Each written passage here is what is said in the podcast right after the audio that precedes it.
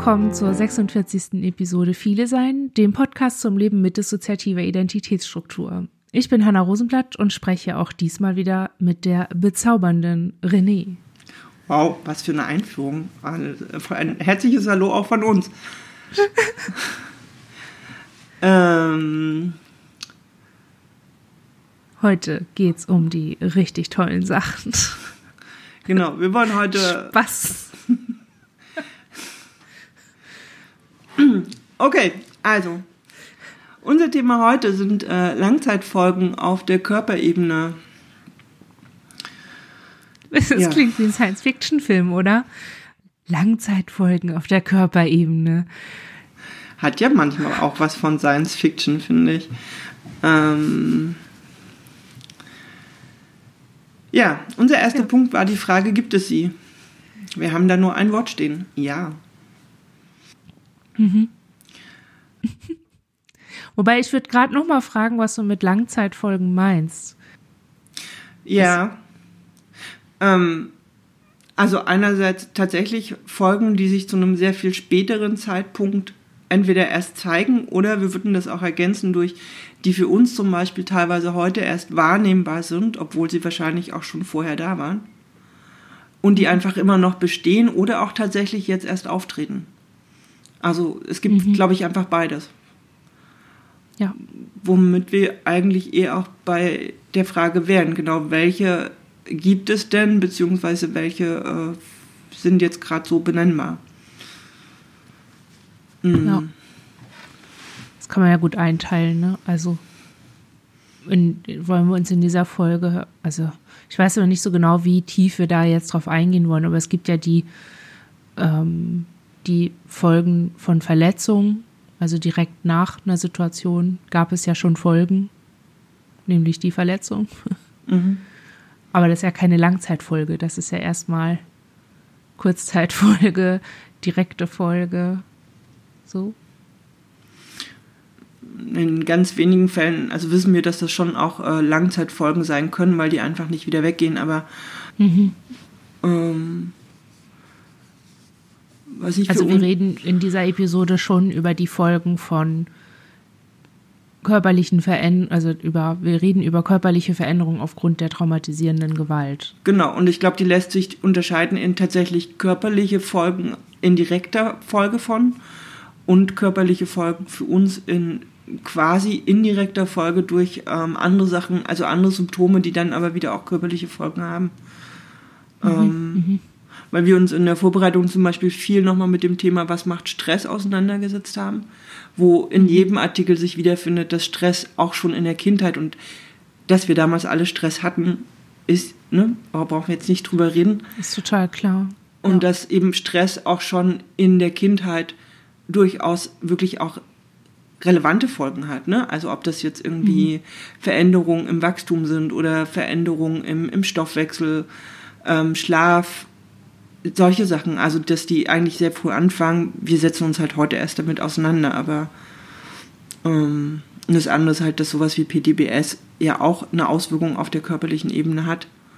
Und mhm. nach wie vor da ganz viel durch Stress zum Beispiel ähm, sich fortsetzt, was dann wiederum körperliche Folgen auch haben kann. Mhm. Ja, ich finde das auch total wichtig, das so überhaupt klar zu machen, ne? dass man sagt das ja immer, wir sind viele geworden wegen der Gewalt, aber eigentlich, also nicht eigentlich, aber damit verbunden ist ja das Erleben vom toxischen Stress. Mhm. Und das über ganz viele Jahre. Und das war uns irgendwie überhaupt nicht klar, weil wir ganz lange, wenn wir gehört haben, ja, mit den Folgen leben sie bis heute oder irgendwie so, dann habe ich immer dran gedacht, ja gut, wie lange kann es wehgetan, also wie lange kann man geblutet haben? Mhm. So, also ich habe es immer auf diese körperliche Ebene geschoben und habe halt auch ganz lange nicht glauben können, dass ich in irgendeiner Form Schäden davon getragen habe, weil ich körperlich, ich sag mal, weniger beschädigt bin, als man annehmen könnte und auch als ältere Betroffene, die erst später zum Beispiel aussteigen konnten oder so ähm, das von sich berichten konnten oder berichten. Punkt. Mhm. Was bei uns tatsächlich so ist, ist, dass wir mehr mit solchen stressbedingten Geschichten zu tun haben, die sich körperlich ausdrücken als andere Sachen. Als so direkte ver verletzungsbedingte Geschichten. Ist bei uns auch so, aber ähm, ein paar körperliche Sachen, da denken wir manchmal schon, okay, die, die stehen in irgendeinem Form schon im direkten Zusammenhang.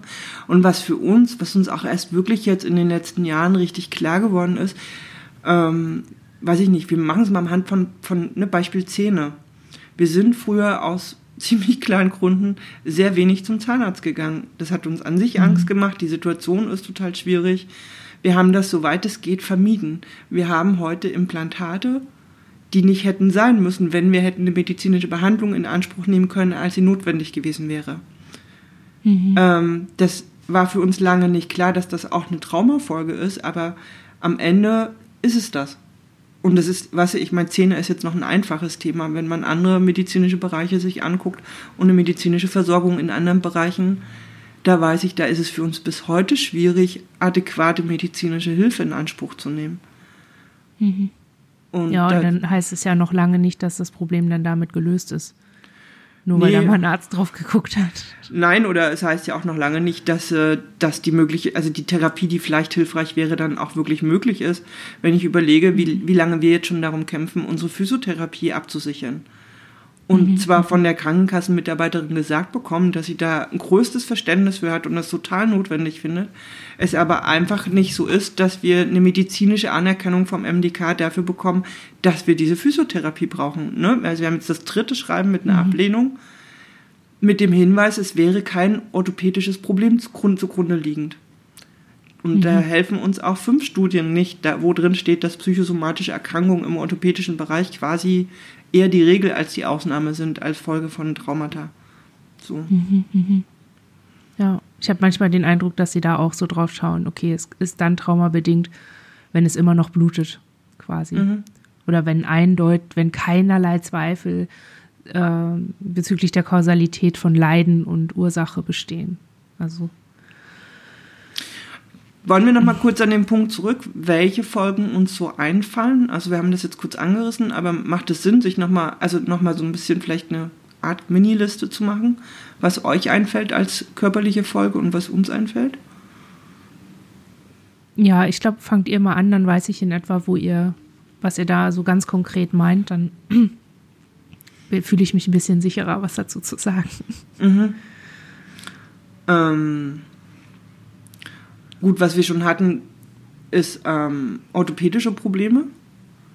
Ähm, zum Teil tatsächlich als, als Folge von. Ähm, ganz viel aber auch als Folge von Flashbacks, aus denen wir dann wiederum durch Verspannung, durch ähm, Verkrampfung ähm, orthopädische Probleme mitnehmen. Ähm, dann merken wir, also ich weiß nicht, ob das jetzt altersbedingt ist, das kann gut sein, dass das tatsächlich auch so ein, also eine Mischung ist aus, wir kommen jetzt in ein Alter und wir kommen aber auch in einen, in einen, in einen, an einen Punkt des Umgangs mit unseren Erfahrungen, wo wir halt merken, also wir haben ähm, seit einem Jahr nehmen wir Blutdrucktabletten. Das klingt erstmal ein bisschen komisch, aber es ist tatsächlich so, äh, dass wir einen sehr erhöhten Blutdruck haben und zwar wirklich medizinisch relevant erhöht und auch nicht erst seit einem Jahr, sondern vermutlich seit vielen, vielen Jahren und dass das mit hoher Wahrscheinlichkeit PDBS bedingt ist. Und das wiederum mhm. macht aber auch was, das hat körperliche Auswirkungen, also das ist auch was, womit wir wirklich umgehen müssen, ähm, weil das mhm. unsere Herzgefäße belastet, unseren gesamtes, ne, unseren Körper einfach extrem belastet.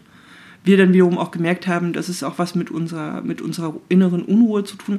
Also so, ne? Und das, da haben, da haben wir uns vor fünf Jahren keine Gedanken drüber gemacht. Hätten wir vielleicht auch vor zwei Jahren nicht, mussten es aber halt letzten Sommer dann tun. So. Und mussten mit dem Arzt darüber reden, dass der halt auch sagt, naja, sie sind zu jung dafür. Ja. Und mit dem haben wir dann sehr lange drüber geredet und hatten einfach viel Glück, dass das ein Arzt ist, der da sehr offen für ist.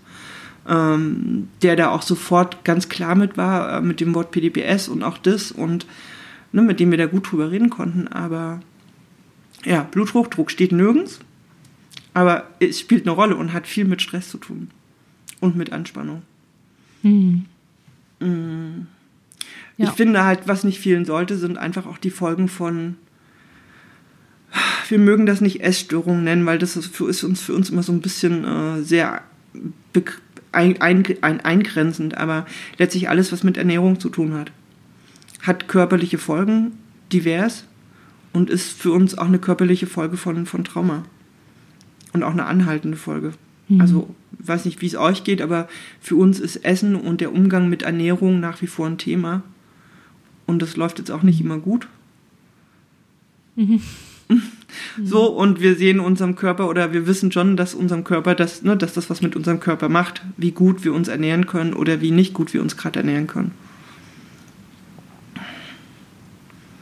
Weiß nicht, seid ihr schon an dem Punkt, wo ihr einsteigen wollt? Ansonsten machen wir auch erstmal weiter. Ja, ich hätte jetzt so einsteigen können bei der Essstörung. Mhm. Wir haben diesen, diesen typischen PTBS-Hunger. So dieses, ähm, wir haben eine latente Essstörung, einfach. Und ich glaube, dass wir die auch entwickelt haben, weil wir diesen komischen so Stress unreguliert haben, also unregulierbares Stress erleben hm? oder da so hin und her Ping-Pong so haben. Also wir sind, ich glaube, unsere Essstörung kann man gut mit so einer Binge-Eating-Disorder äh, so überzeichnen, also über, überspannen, mhm. so. Und das ist ja, das ist ja, also wir hatten auch schon anorektische Phasen, wir hatten auch schon klassisch adipöse Phasen, also ne, wir hatten alles und das haben wir schon seit Jahren. Und es entgeht, es kommt aber irgendwie immer aus diesem Ding von, ähm, ich versuche mich zu kontrollieren und es geht nicht. Ich kann meinen Körper nicht kontrollieren, weil der Sachen macht und irgendwie mit Energie auf Dinge reagiert, die ich überhaupt nicht im Griff habe, nämlich auf Stressoren reagieren und sich darauf vorzubereiten, jetzt gleich zu kämpfen. Oder, boah, ich habe jetzt aber voll gekämpft, jetzt muss richtig was reinkommen. Und ich erlebe mich total unkontrolliert und komme dann immer wieder in so Spannungszustände von, ich darf nichts essen, ich muss weniger essen, ich muss Diät machen, ich muss abnehmen, ich bin so dick, la la la. Und dann versuche ich mich zu kontrollieren und das macht wieder Druck und dann kommt wieder Stress erleben, also kommt wieder mehr Hunger, also kommt die nächste Fressattacke und die muss ich dann wieder unterbrechen. Also es ist, so, ich versuche dem inzwischen mit ein bisschen, also ich versuche dem mit mehr Gelassenheit zu begegnen und ich habe das Gefühl, es gibt da so Lichtschimmerchen am Horizont, aber ich muss sagen, wir leben, wir haben angefangen hat das Ganze, als wir neun waren. Wir sind jetzt 34 und ich habe da kaum noch Hoffnung, dass das ohne, dass wir die Traumabearbeitung gemacht haben, also wenn unser Körper das nicht schafft, äh, nicht mehr immer auf dieses Traumanotprogramm umzuswitchen, also nach wie vor noch wie auf das Trauma zu reagieren, auf äußere Einflüsse oder auch innere Einflüsse, dann werde ich diese Essstörung auch immer haben und alles, was damit einhergeht. Und das sind bei uns auch Schädigungen am Gebiss. Es ist aber auch, dass wir einfach, wir leben dann über längere Phasen mit sehr viel Gewicht, um dann so langsam wieder das Gewicht zu verlieren dann wieder in so ein anorektisches Ding zu rutschen und wieder in die Mangelversorgung, um dann wieder richtig viel zuzunehmen. Also es ist, das kann nicht gesund sein und ich gehe davon aus, dass wir da auch einige Schäden einfach dadurch haben. Äh, ja, ich hätte das jetzt halt nicht als klassische körperliche Langzeitfolge gesehen, sondern als so ein Zusammenspiel, ne? Als es ist eine psychosomatische Langzeitfolge vielleicht. Ja, ich finde halt, ich finde schon, dass es eine Langzeitfolge ist, weil es am Ende eben was mit körperlichen, mit Körper zu tun hat, weißt du? Und es, ich finde auch, also was für uns, ähm, ich finde, das wird halt nirgends richtig abgebildet, also auch in, in, in Ausführungen jeglicher Art zu dem Thema, ähm, weil ich zum Beispiel schon spannend fände, weil auch eure ganze Wortwahl dreht sich dann um die, um die Zuordnung innerhalb von einer Essstörung, ne? um Vergleiche, die sich eigentlich in dem Bereich, Bereich Essstörung bewegen. Aber ich fand zum Beispiel gerade voll spannend, dass ihr sagt, ihr habt so einen PDBS-bedingten ähm, Energiebedarf. Weil wenn man es ja. aus der Perspektive sieht, und es ist, ähm, wir dachten jetzt, wo ihr es gesagt habt, ja klar, ja klar, wenn wir das und das, wir wissen das ja auch, ne? wenn wir irgendwie im Hyperarousal fünf Tage rumgerannt sind, dann haben wir tierisch Hunger. Und dann essen wir auch unglaublich viel und haben dann für uns, nennen wir das dann Fressattacke. Aber vielleicht haben wir einfach keine Fressattacke, sondern ein sehr angemessenes Bedürfnis unseres Körpers, einen Energiebedarf der letzten Tage wieder auszugleichen. Weißt du, und wenn man das so rum sehen würde, würde sich ja unglaublich viel verändern, auch in dem Umgehen können damit. Oder in dem, in dem, wie ordnet man das eigentlich ein? Deswegen war ich vorhin so ein bisschen vorsichtig mit diesem Wort Essstörung und finde eigentlich eure Worte da ziemlich passend. So. Danke. Ja. Ja, anschließend daran so eine ähnliche Dynamik sehe ich bei den Schlafstörungen, mit denen wir umgehen. Also ich würde die als körperliche Langzeitfolge einordnen, weil ähm, ich habe das Gefühl, wir brauchen mehr Schlaf als die meisten Leute. Also wenn wir weniger als acht, neun Stunden schlafen, funktionieren wir auch nicht. Also, also ich kann das nicht so gut beschreiben. Wir kommen auch mit sehr viel weniger Schlaf klar. Wir funktionieren dann auch so in dem, aber im dissoziativen Sinne. Und ideal, also ich habe das Gefühl, den klarsten Kopf habe ich aber erst bei zwölf Stunden, so zehn bis zwölf. Wow. Dann ist das eigentlich, dann ist es das, dann habe ich das Gefühl, ich habe so die Leistungsfähigkeit von allen anderen Leuten. Also ich, es klingt so nach einer Luxusgeschichte, na, ich bin so krank, ich habe so einen Bedarf und ich muss halt lange schlafen. So, aber es ist wirklich so. Also wir können sonst nicht arbeiten, wir können sonst irgendwie nicht so funktionieren und ich habe den Eindruck, dass das so ganz viel mit Rechenleistung zu tun hat und ganz viel mit Anspannung, die wir über den Tag so haben. Mhm. Also ich merke, dass wir motorische Ausfälle haben, dass wir mehr Krampfanfälle haben und so alles, wenn wir müde sind und dieses Ich bin müde beginnt dann schon mit zu wenig Schlaf und zu wenig Schlaf ist bei uns schon acht Stunden. Das ist eigentlich schon zu wenig. Und wir haben jetzt so ein, wir haben uns da jetzt so dran angepasst, dass wir in dem Mittel sind von neun Stunden.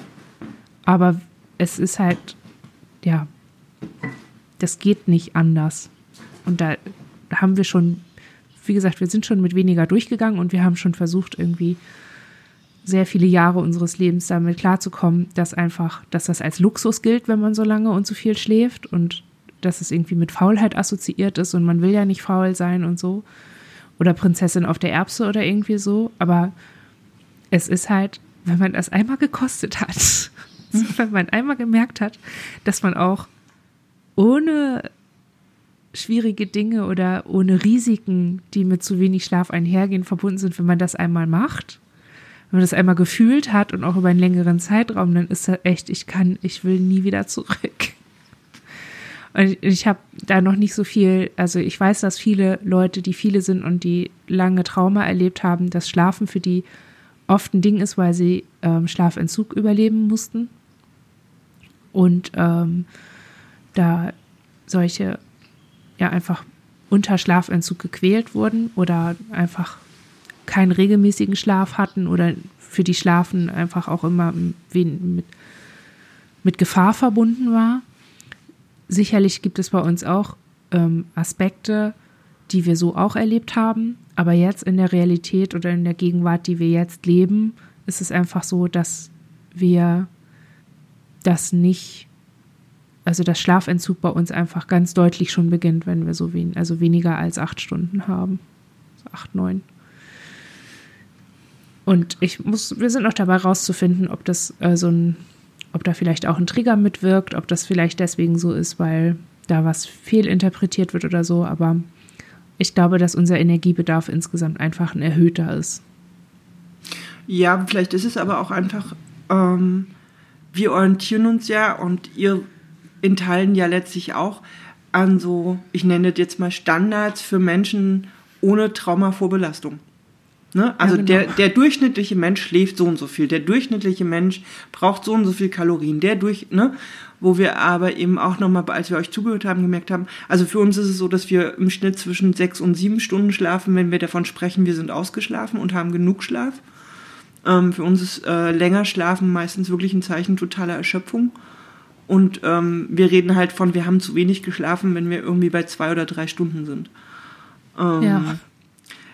Da wäre ich schon tot. also Ja, aber zumindest geistig. Na, aber vielleicht geht es auch gar nicht darum, dass es irgendwie den Wert gibt oder die Anzahl von Stunden oder so, sondern vielleicht irgendwann nur mal zu sagen, so wie müsste man, welche Dinge müsste man eigentlich wie definieren? Ist die Definition wirklich so ein durchschnittlicher Wert oder ist die Definition eigentlich eher herauszufinden? Ne? Ihr habt für euch herausgefunden, ihr braucht eigentlich im Schnitt neun Stunden, damit ihr euch gut fühlt, also körperlich gut fühlt. Wir haben herausgefunden, für uns sind eigentlich so sechseinhalb Stunden das ideale Mittel bei Schlaf. Ähm, also es einfach anders zu definieren und schon da aus diesem Defizitding eigentlich eher rauszugehen und zu sagen, okay, das ist das, was wir halt brauchen. Ja. Ähm, und das ist bei Schlaf so. Und ich finde, es gibt so Sachen wie Essen oder Schlaf oder so, wo das wahrscheinlich sogar noch am einfachsten ist. Ähm, ja. Ja, ich glaube, alle Leute kennen das auch, wie schlimm das ist, wenn man müde ist. Oder wenn man einfach, wenn man einfach erschöpft ist. Mhm. So, wir haben mal eine Betroffene kennengelernt, die richtig schlimm mit Fatigue zu tun hatte. Also bei der dieses Energielevel nicht auffüllbar war mit Schlaf. Mhm. Und da habe ich auch gedacht, Alter, das ist echt, das ist echt hart, wenn alle deine Zellen so am Rödeln sind und du selber überhaupt nichts davon hast. Also es gibt ja Erschöpfung und Erschöpfung. Wenn ich den ganzen Tag im Garten gearbeitet habe, dann schlafe ich auch selbstverständlich länger als neun Stunden. Ähm, aber ich wach dann auf und ich kann dann am nächsten Tag mich wieder völlig verausgaben. Und diese Person kann das nicht. Die hat halt einfach, also ja, bei ihr waren das alles Sachen, um den üblichen Zustand einfach aufrecht zu erhalten, ne? um, um so Basics zu versorgen. Mhm. Und da war der Akku einfach nicht mit Schlaf aufzuladen. Und da halt ich jetzt so, Alter. Wow, das, das haben wir zum Glück nicht. Also da, der Kelch ist an uns vorbeigegangen. Ist vielleicht auch so ein Ding, ne, wenn man darüber redet, dass wir bieten ja jetzt natürlich die ideale Vergleichsfläche für andere Leute, die viele sind. Ich glaube, es ist gerade nochmal wichtig zu sagen, dass das überhaupt nicht bedeutet, wenn das bei uns so ist, dass es bei euch auch so sein muss oder ähm, dass das, was wir hier erzählen, so was mega individuelles ist, das bedeutet es daneben aber auch nicht, sondern es ist eine, es ist ein Ding von vielen, dass man halt, mit dem man dann halt zu kämpfen hat, vielleicht. Ja, und ich glaube, der kleinste gemeinsame Nenner da drin ist auf jeden Fall zu sagen, okay, ich habe ich hab eine Traumavorbelastung oder eine Traumageschichte und es macht für mich, für mich vielleicht Sinn, auch was körperliche körperliches äh, Wahrnehmen oder Zustand, also ne, wie ist mein körperlicher Zustand, wir müssen heute echt irgendwie gucken mit den Wörtern, aber ähm, ne, der, der gemeinsame Nenner da drin ist ja zu sagen, okay, es gab etwas und es hat äh, Folgen und ich suche mir meine Perspektive da drin und lasse es aber weg. Also weder das Vergleichen mit anderen, weil ich glaube, dass das super individuell ist, wie einzelne von uns jeweils mit bestimmten Dingen ne, ihr, ihr gutes Maß für sich finden. So, ne, beim mhm. Schlaf sieht man es ja, wie, wie weit das allein zwischen euch und uns auseinandergeht. Ähm, und wir zum Beispiel wissen, wenn wir in Phasen sind, zum Beispiel, weil wir lange irgendwie vier Wochen wandern sind, irgendwo in Nordschweden, dann haben wir mit fünfeinhalb Stunden, wir sind derartig erholt, weil unser Körper einfach, ne? Also dann ist irgendwie klar, so fünfeinhalb Stunden ist, das, das, also besser kann es uns gar nicht gehen. Das kriegen wir im normalen Alltag natürlich auch nicht hin, aber, ne? Also es ist, es unterscheidet sich einfach sehr stark. Ähm, ja. Und ich finde, das haben wir auch gar nicht groß erwähnt, aber ich finde gerade diese, diese Form der Erschöpfung, die aus all dem resultiert, ähm, ist für uns zum Beispiel auch eine körperliche Folge, die wenig gesehen wird, die wir selber zum Beispiel auch oft gar nicht spüren. Also ich weiß, wir hatten eine ganz lange Phase, da haben wir immer gesagt, wir haben so ein Gefühl, als ob wir kurz vor dem Burnout stehen. Mhm. Ein Begriff, den wir aus einem anderen Kontext kannten, wo jemand sagt, naja, nur mit einer Traumageschichte kriegst du keinen Burnout, wo wir später tatsächlich Artikel gelesen haben, ja, na klar, ist das am Burnout und auch an der äh, Depression einfach unglaublich nah dran, weil ganz viele von diesen körperlichen Komponenten dem so ähnlich sind. Ähm, ja. Ähm, also das Wort dafür ist ja auch eigentlich Erschöpfungsdepression. Ja. Also ne, wenn man Burnout sucht, dann findest du das nicht im ICD, aber du findest Erschöpfungsdepression. Ja, und das, das finde ich. Ne? Mhm. Das finde ich zum wir Beispiel. als Langzeitfolge auch sagen bei uns. Ja. Finde ich zum Beispiel sehr schade, dass das im ECD nicht explizit mit aufgeführt ist. Ne? Also körperliche mhm. Folgen sind da sowieso sehr wenig aufgeführt. Da steht halt was ja. von Krampfanfällen. Das ist so einer der wenigen Hinweise, dass es irgendein körperliches Ding geben könnte. Ähm, Bei den wir, dissoziativen Störungen? Ja. ja. Ähm, was wir halt insgesamt auch sehr schade finden, weil wie, wie, also wir und ich weiß, dass viele andere das auch machen, sich an solchen Diagnosekriterien schon auch, die ein Stück weit nutzen, um, um so ein eigenes Verständnis zu finden. Und ich finde das ähm, ziemlich schade, dass das weder im ICD und auch ganz viel in der Literatur eben nicht vorkommt, gerade weil wir zum Beispiel die Erfahrung gemacht haben, es gibt auch viele körperliche Dinge, die dissoziieren wir einfach aus sich heraus ja sowieso schon. Ne? Und dann tauchen sie aber auch nirgends als Auseinandersetzungsmöglichkeit auf. Das heißt, die Idee, es könnte überhaupt eine körperliche Folge von etwas geben. Oder ich könnte irgendwie, weiß ich nicht, wir sind heute so weit, dass wir, wenn wir uns nicht gut fühlen, schon nochmal zu unserem Arzt gehen und mit dem gucken, könnten wir eventuell eine körperliche Erkrankung haben, die wir gerade nicht wahrnehmen können. Ne? Mhm. Also bei uns mhm. war das Schlüsselerlebnis eine Luft, äh, eine Lungenentzündung, mit der wir zu ihm hingegangen sind, von der wir nichts wussten, die er dann festgestellt hat und da hatten wir die schon fast zwei Wochen. Mhm. Ähm, wir haben uns halt ein bisschen unwohl gefühlt und hatten mit ihm ja. halt diesen Deal, wenn das irgendwie anhält, dann sollen wir halt mal kommen, weil er dann schon gerne mal nachgucken würde. Und mhm. deswegen, ich meine, die Dissoziation von Symptomen ist jetzt irgendwie wieder, es, es ist so ein bisschen ja in sich ja so ein indirektes Ding, aber ähm, ich finde, das hat halt beides. Einerseits, dass Symptome, die eigentlich da sind, nicht wahrgenommen werden können und dass du halt körperliche Dinge so stark dissoziierst, dass es für uns schon wieder eine körperliche Folge auch ist. Ja. Weißt du, wie es mal, also war das jetzt zu um die Ecke? Nee. nee. Ja. Nö. Also, ähm, wir haben das ja mit dieser, wir, haben, wir sind inkontinent in Teilen und das ist ähnlich. Wir sind damit durch die, also wir haben das so oft gesagt, wir, wir haben Schwierigkeiten, mhm. sicher und in jeder Situation zu merken, dass die Blase voll ist und wir zur Toilette müssen. Und plan, also das, das gerade Inkontinenz ist ja sowas, du kannst dir einfach drüber reden. Also das ist sowas, wenn du damit einfach so aus dem Blauen anfängst, denken alle an alte Leute oder an vielleicht noch im günstigsten Falle an jemand, der gerade entbunden hat. Aber das ist halt äh, so, ne, das ist jetzt nicht unbedingt das Thema für junge Menschen in meinem Alter. Dann ist es aber auch nicht die klinische Inkontinenz, sondern es ist einfach, wenn ich, wenn wir auf eine bestimmte Art, ich sag mal, erschöpft sind oder die Rechenleistung einfach nicht ausreicht in einer Situation, wenn die Konzentration einfach nicht da ist, dieses Körpergefühl nicht da ist, dann ist seine Verbindung gekappt und entsprechend und scheinbar auch eine Nervenverbindung. Also selbst wenn wir wollten, könnten wir das nicht äh, so regulieren. So. Und mhm. dann planst du ja dein ganzes Leben da drumrum. Also wir gehen nicht raus ohne, ohne irgendwie so ein Backup oder und das mach mal, wenn du zur Schule gehst, mach mal, wenn du irgendwie irgendwo arbeitest oder rausgehen willst oder so. Du denkst das ja irgendwie immer mit.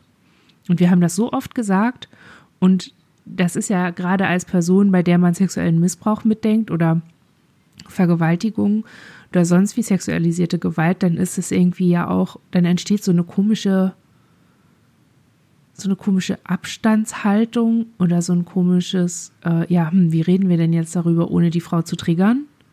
Oder ohne die Person zu triggern? Und für uns sind dann irgendwie immer total merkwürdige Behandlungssituationen oder so medizinische Kontakte entstanden, sodass es irgendwie nie geklärt werden konnte, bis wir dann mal random bei unserer Gynäkologin das gesagt haben. Und sie so, ja, ja, das kann ich mir vorstellen. Und ich so, ach, Dankeschön, dass wir da jetzt mal irgendwie äh, so quasi aus Versehen drüber reden. Und das war dann, also, ich bin nicht mit dem Problem hingekommen, aber eigentlich, also, ich eiere da gerade so komisch drumrum, aber ich denke, irgendwie, also das Körperliche daran ist natürlich, dass ich mit etwas umgehe, was mein Körper macht, was aber auch wieder so eine psychosomatische Konsta also Connection hat, ähm, wo wieder so ein Grenzfall entsteht, ne? wo man, wo wir einerseits ein, ein klares körperliches Problem haben, andererseits aber die Lösung dieses Problems oder auch die Behandlung dieser Problematik nicht ohne Psyche geht. Und dass dann sowohl die Kompetenz von PsychologInnen als auch die Kompetenz von ÄrztInnen überschreitet. Und wir eigentlich immer das Doppelpack bräuchten und das aber nicht verfügbar ist. Und also müssen wir diese Verbindung schaffen und das klappt mit so dissoziativen Brüchen einfach total schwer. Wobei ich glaube ich, also wobei ich zum Beispiel denke, dass ähm, das, was ihr gerade formuliert, dass es eigentlich ein übergreifendes ähm, Pack, also Päckchen bräuchte.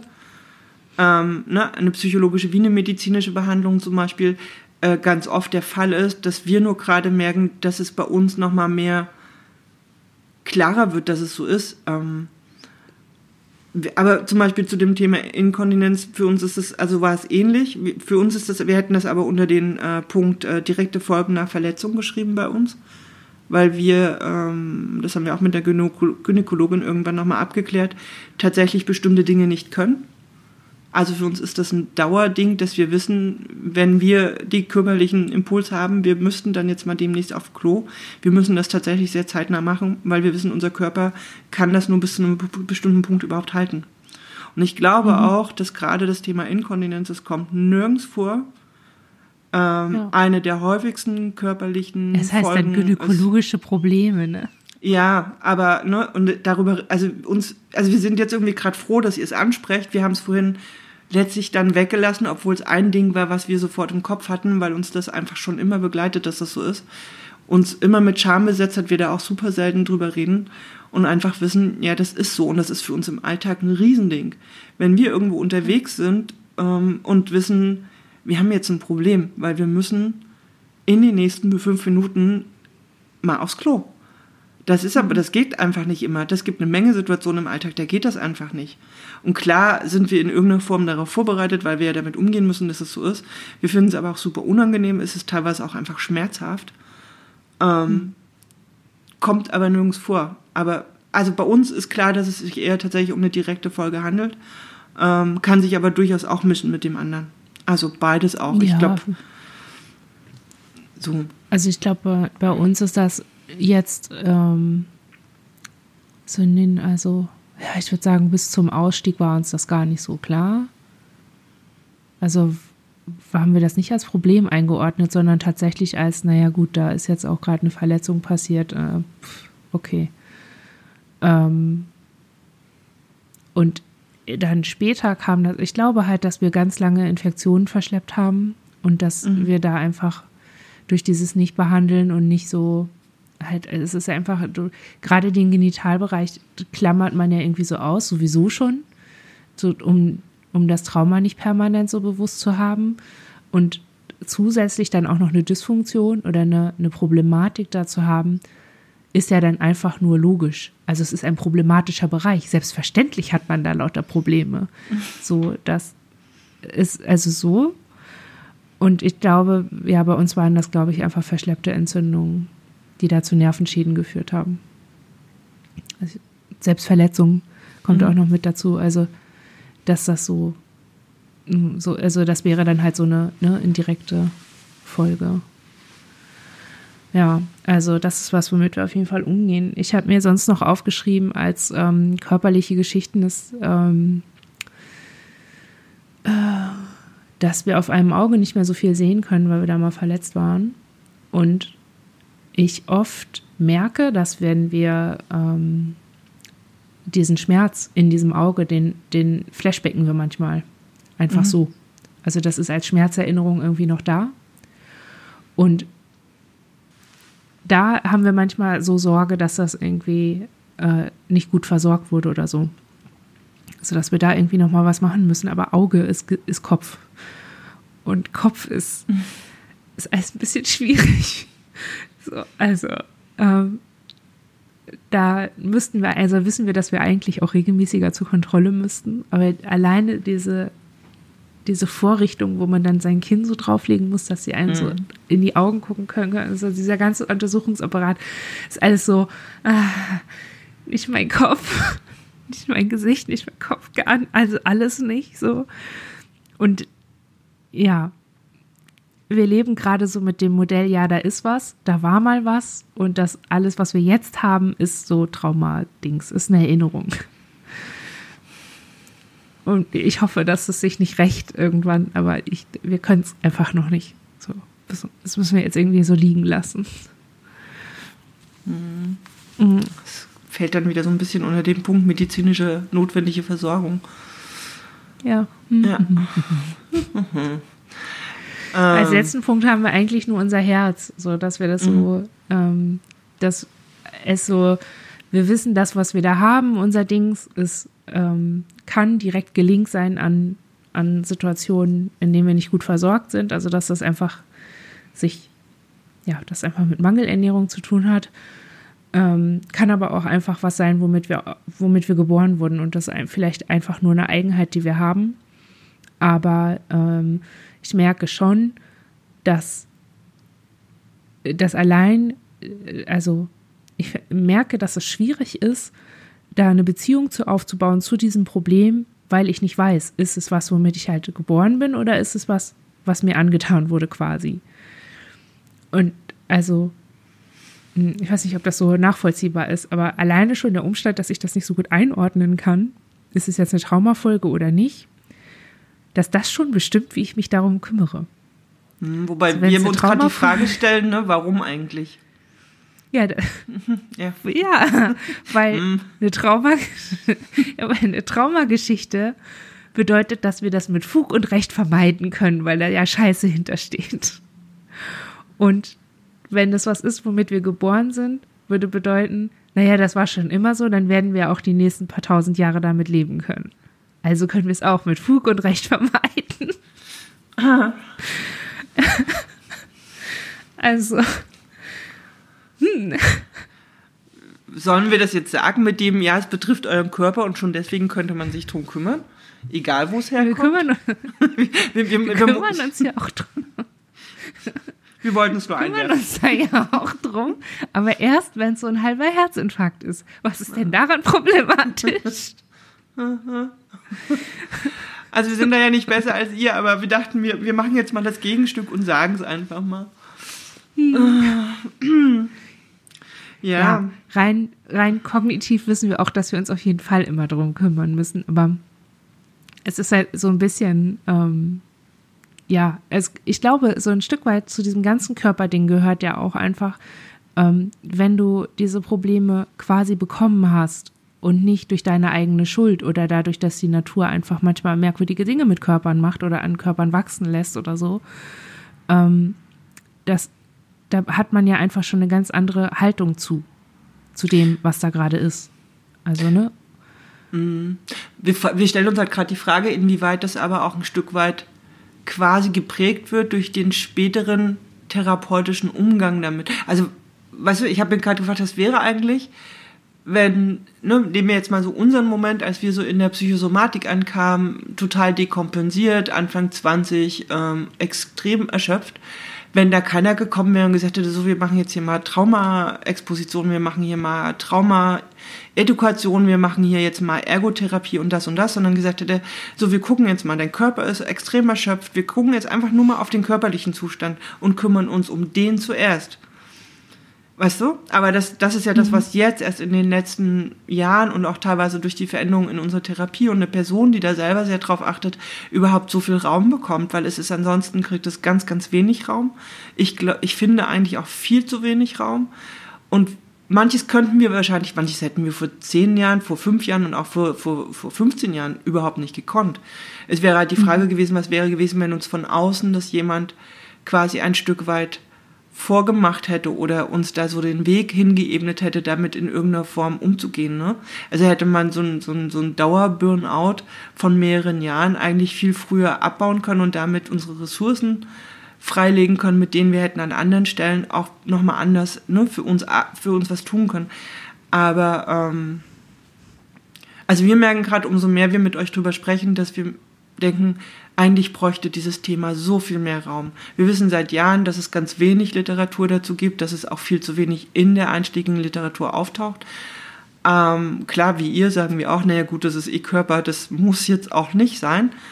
Ähm, merken aber, dass sich gerade bei uns in den letzten Monaten da viel verändert, dahingehend, dass wir denken, ja, da ist aber ganz viel und eigentlich ist das ein unglaublich großer, wichtiger Bereich, um da, nur es wäre so schön, wenn es da mehr zu gäbe ähm, und, und, und Perspektiven und, und die, die, wo wir uns mit auseinandersetzen könnten, die bei uns anfangen und nicht bei so einem Durchschnittsmenschen, wie man sein sollte, wo ja eh klar ist, da komme ich nicht hin. Ich werde mhm. nie einen traumafreien Stresshaushalt haben. Das ist einfach so. Mhm. Ja, unserer Ansicht nach ist da auch so ein äh, Aspekt in der Psychotherapie des Traumas, der selber Disso einer Dissoziation unterliegt. Mhm. Also ich hatte neulich, habe ich geduscht und hatte so den Moment, boah, ich bin ja mein Körper. Also, mhm. ich bin ja der Körper. Mhm. Also, so, so, ne? Das ist so, ähm, dadurch, dass Psychotherapie des Traumas und diese Traumatherapie das bezieht sich ja alles auf die Seele und auf das Innere und wie gehen wir um und lalala. Äh, vielleicht auch, wie fühlen wir uns im Körper und wie gehen wir mit dem Körper um. Aber dieser Link, dass wir der Körper sind, nicht nur die anderen sind auch in deinem Körper oder dein Körper gehört dir, sondern du bist dein Körper, mhm. der wird da ja kaum, also ich glaube schon, dass der von Therapeutinnen oft mitgedacht wird, ich würde es halt wünschen, aber es ist ja die allgemeine Dissoziation unserer Gesellschaft von Seele und Körper. Das ist ja, es wird, es ist ja getrennt gedacht. Sonst hätten wir ja nicht hier die Ärzte und da die Psychologen. Und vielleicht noch dazwischen irgendwie die Neurologen und irgendwie Psychiater, die irgendwie so eine kleine Schnittstelle sind. Aber ähm, ich merke halt, okay, für mich muss der Körper auch nicht Thema als Körper sein, sondern als das, was mit mir zu tun hat und wo ich nicht so viel Zugang habe. Ja, und gleichzeitig wäre es halt schön, dass dieses, es hätte von vornherein mehr Raum, ich, ich bin der Körper oder wir sind der Körper. Also uns fällt halt unser Modell ein, mit dem wir jahrelang versucht haben, das für uns zu handeln. Das ist, das haben wir, glaube ich, in einem anderen Podcast auch schon mal erzählt, dass wir ähm, unseren, unsere Körper in verschiedene Ebenen eingeteilt oder in verschiedene Körper. Also dass wir halt sagen, es gibt diesen Außenkörper, der im Alltag rumläuft. Ne, den muss man halt ordentlich anziehen, den muss man pflegen und da muss man auch mal gucken, wenn der eine Beule hat, dass man guckt, dass die irgendwie wieder weggeht. Und es gibt halt äh, unsere individuellen Körper sozusagen, die jeder einzelne von uns für sich auch sehr individuell wahrnimmt. Auch ne, die einen machen unglaublich viel Sport, weil in ihrem Körper irgendwie das halt das, das Ding ist. Andere dissoziieren ihn vollständig weg und rennen ständig gegen irgendwelche Türen. Ähm, manche haben eher, ne, also so, und es gibt halt so ein, ähm, und das haben wir immer genannt, es gibt so diesen, diesen Früherkörper. Und das ist immer der, den wir quasi irgendwo hinter den Schrank stopfen und eigentlich überhaupt nicht damit umgehen.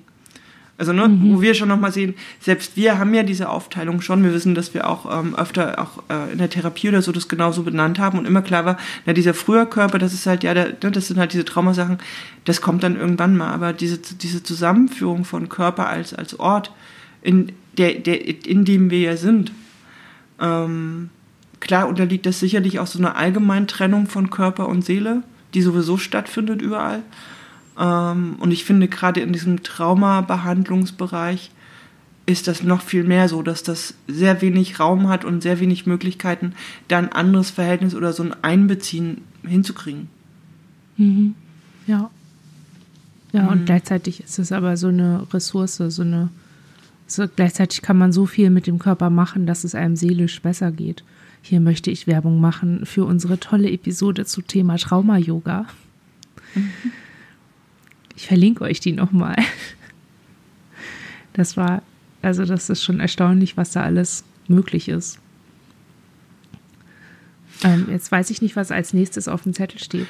Ähm, also bei mir stehen noch zwei, drei Stichpunkte, die kann ich aber einfach auch nur, nur noch sagen, weil vielleicht macht es Sinn, dass es einfach mal benannt ist. Wir wissen zum Beispiel, wir haben wie viele andere auch eine große Schilddrüsenproblematik. Blasenentzündung ist so ein Dauerding, ne? Also es läuft alles, das sind für uns alles so körperliche Langzeitfolgen. Ähm, Immunprobleme, die auch teilweise sich in Allergien stark äußern und so. Also nur um es mal benannt zu haben, damit Leute, die sich gerade, die gerade zuhören, ich finde es gerade ganz gut, wenn das, ne, einfach mitzudenken, das ist relativ groß. Das macht eigentlich Sinn, sich vielleicht selber auch mal zu versuchen, so eine kleine Liste anzufangen von ja. dem, was einem da so zu einfällt. Unser nächster also, Punkt. Ja, entschuldige. Ich wollte als, ich wollte, weil das so ein Riesending ist oder so ein sowas, äh, um, sowas diffus Umfassendes, mhm. wollte ich nur noch Schmerzen sagen. was, also, ah. wir, wir haben eigentlich immer Schmerzen. Ja. Also immer. Und auch wenn wir uns nicht verletzt haben oder so. Und ich finde das total, Schmerz ist ja so ein Warnzeichen, so ein Warnsignal eigentlich. Und wenn man schon morgens aufwacht und Schmerzen hat und abends ins Bett geht und Schmerzen hat und sich freut und Schmerzen hat und schöne Dinge erlebt und Schmerzen hat, Scheißdinge erlebt und Schmerzen hat, ist das irgendwie, ich glaube, ich fürchte manchmal, dass es irgendwie, dass wir den Schmerz als so ein Merkmal unseres Charakters sehen. Mhm. Oder dass irgendwie so, ein, so, ein, so eine Eigenschaft von uns selber ist. Und ähm, ja, der Körper hat ein Schmerzgedächtnis. Also wir wissen auch, dass wir Schmerzen haben, die nicht da sind. Also die, die keine körperliche Ursache haben, die auch schwer zu erklären sind. Und wo wir aber auch merken, wenn wir jemandem erklären oder aufzählen sollen, wo es weh tut, dass wir dann von null auf gleich in Trauma sind. Also, das mhm. ist so, das ist so wie, als wenn unsere Haut irgendwie so ein Millimeter dick ist und darunter ist eine ganze Schicht Schmerz und dann kommen alle anderen üblichen Körperprobleme, die man halt so haben kann und die dann auch begründet sind. Aber diese eine Schmerzschicht, die ist irgendwie immer da und die ist, die, ich kann mich auch nicht erinnern, dass wir das mal nicht hatten, außer in einer Situation, ähm, die ich jetzt hier nicht näher schildern möchte, weil sie irgendwie ein bisschen, doch ein bisschen sehr intim ist, sehr persönlich. Aber da hatte ich das nicht. Und daher, also nur aus dieser Situation kann ich diesen Unterschied ableiten. Aber ich glaube nicht, dass ich das nochmal hinkriege im Leben, so eine Situation herzustellen. Aber das ist so, im Nachhinein bin ich irgendwie so dankbar, dass wir das, dass ich das so erleben konnte und damit dann auch so einen Gegenpol herstellen kann, der mir Hoffnung macht, da irgendwann nochmal wieder dran zu kommen und vielleicht ja was aufzulesen und das als üblichen, als, also dieses gute Nicht-Schmerzempfinden als genauso üblich im Leben zu haben wie diesen, dieses Schmerzempfinden, mit dem ich jetzt immer umgehe. Mhm. Ich wollte euch fragen, ob ihr das auch kennt. Jetzt mal unabhängig von chronischen Schmerzen durch Anspannung oder irgendwie so. Ähm, ja. Also wir finden das, wie es beschrieben hat, dass unter der Haut diese, diese Schmerzschicht ist, da dachten wir, ja, also wenn wir es malen würden, würden wir es genauso aufmalen.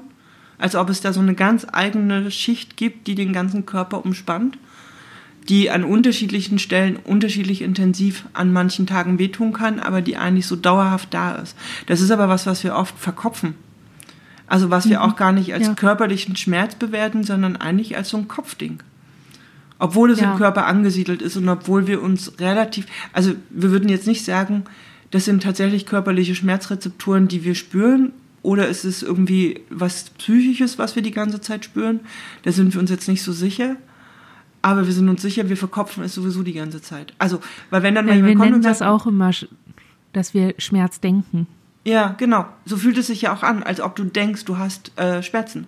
Und wenn dann jemand ja. sagt, ja, hast du schon mal eine Ibo genommen oder hast du irgendwie dieses und jenes, wo wir irgendwie so richtig merken, aber, aber wo, wofür?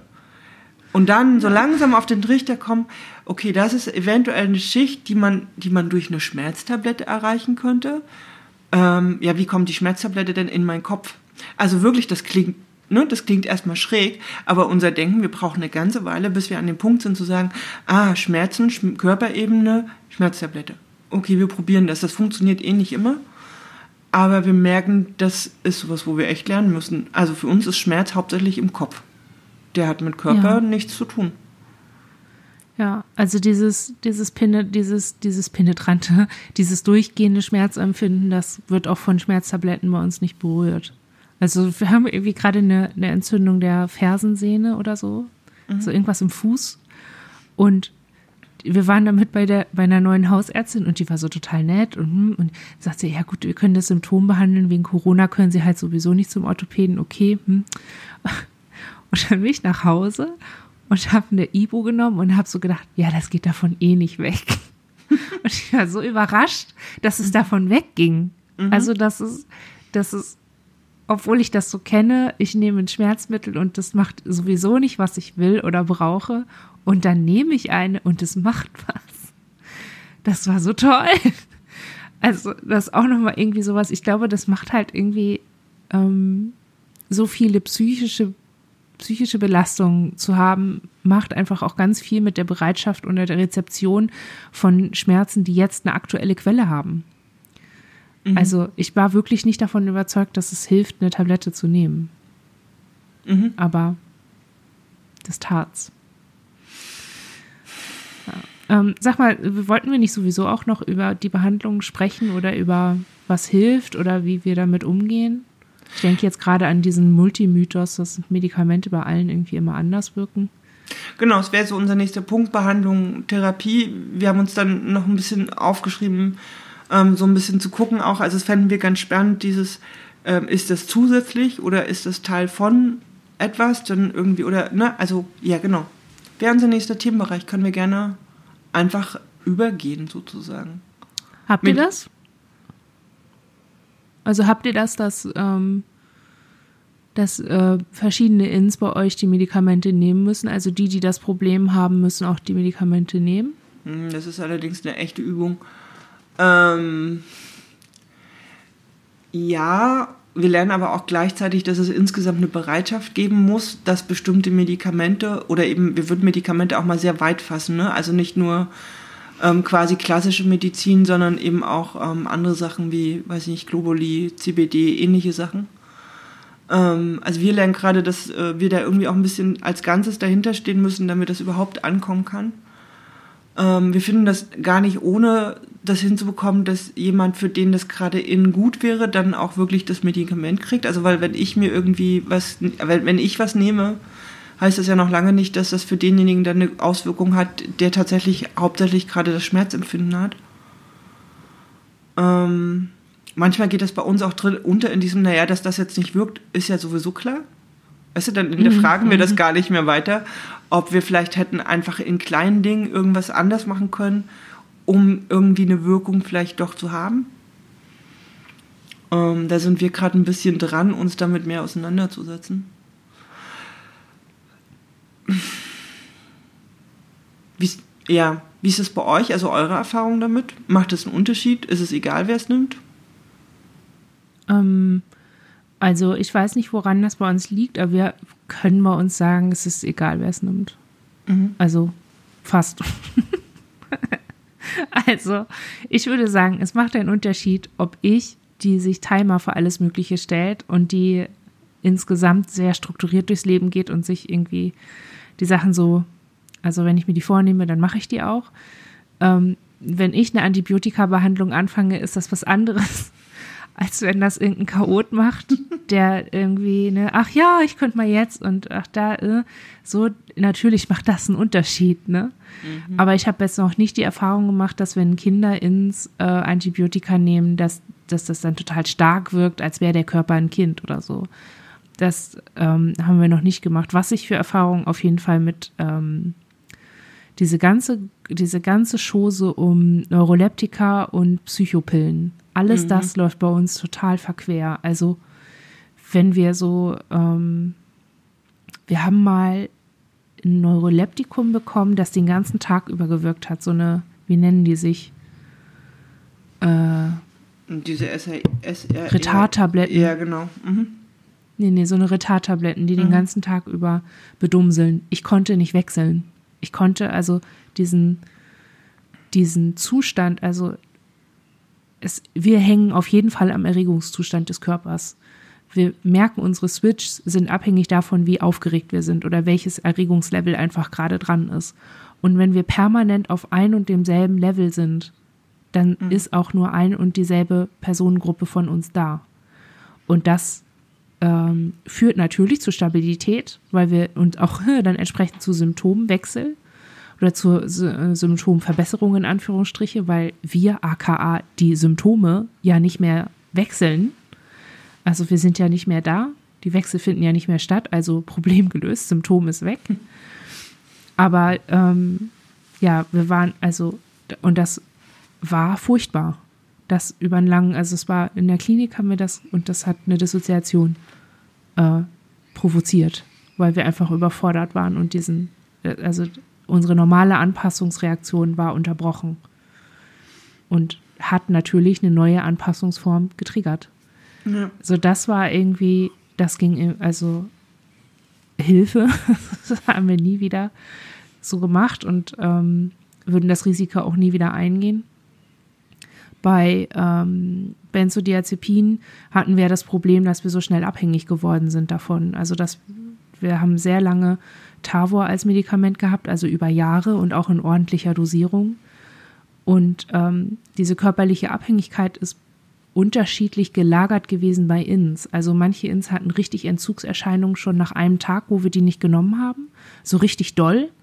Und manche Ins haben da gar nicht mit Entzugssymptomen drauf reagiert. Aber gewirkt hat der Wirkstoff bei allen gleich. Also egal wer die Tablette dann genommen hat, die Entzugssymptome waren dann weg. So nicht nur bei denen, die die richtig doll hatten, sondern auch bei denen, wo das nicht so irritierend war. Und bei ähm, Antidepressiva hatten wir halt ähm, eine unterschiedliche Varianz der äh, paradoxen Wirkungen. Also, mhm.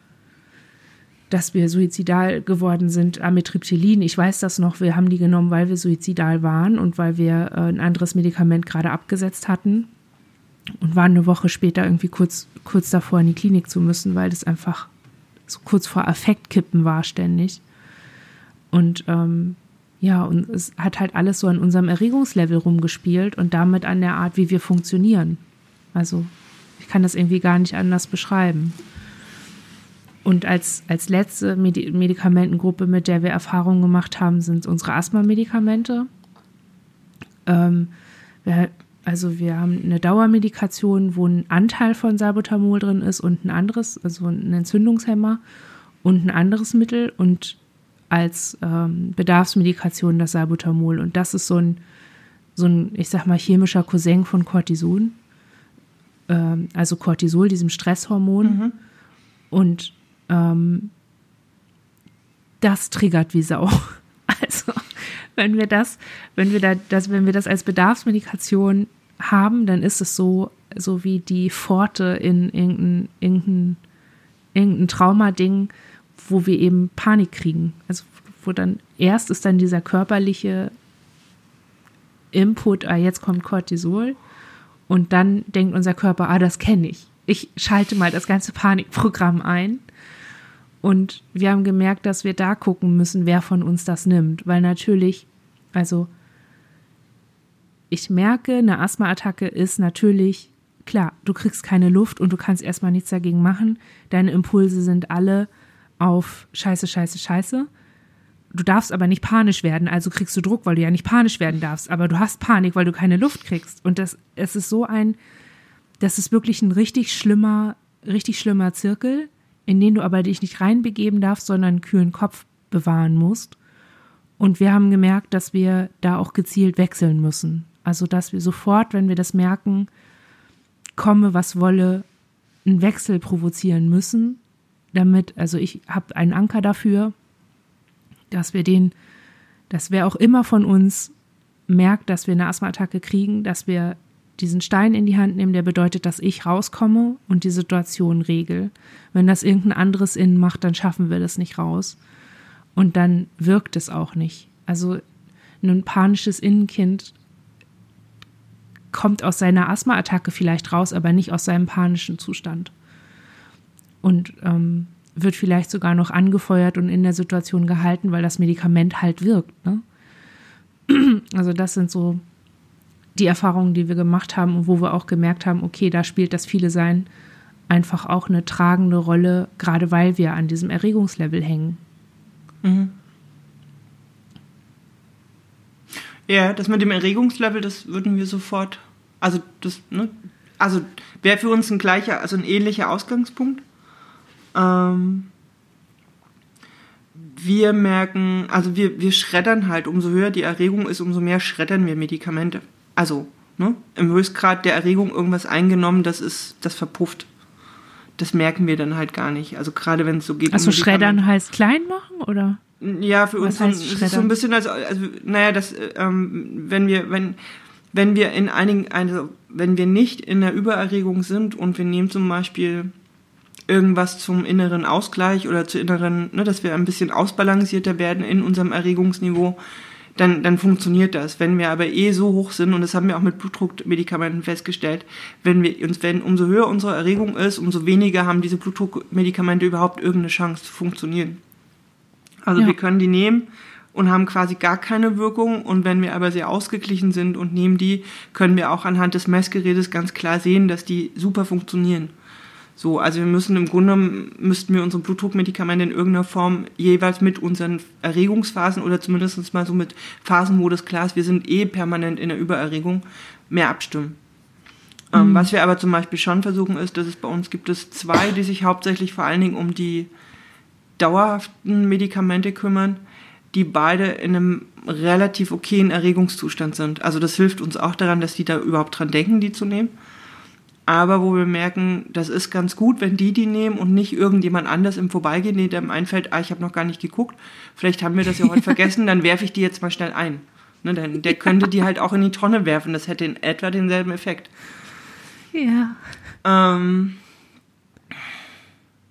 bei Psychopharmaka, ja, das sehen wir genauso. Wir würden es halt aber, also wir fanden euer Bild dessen spannend. Wir für uns haben es immer empfunden als, das verklebt innen einfach alles. Also mhm. es, ver, es verhindert für uns jeglichen Zugang zu irgendwas, zu irgendeinem Art von. Ähm, wir sind sehr, sehr froh, dass wir inzwischen da vollständig von weg sind. Mhm. Ähm, das wäre für uns auch so ein ganz eigenes Thema nochmal, welche Auswirkungen haben Psychopharmaka körperlich und äh, psychisch. Aber da mhm. mhm. franzen wir, glaube ich, voll aus, wenn wir da jetzt zu weit drauf eingehen. Mhm. Ähm,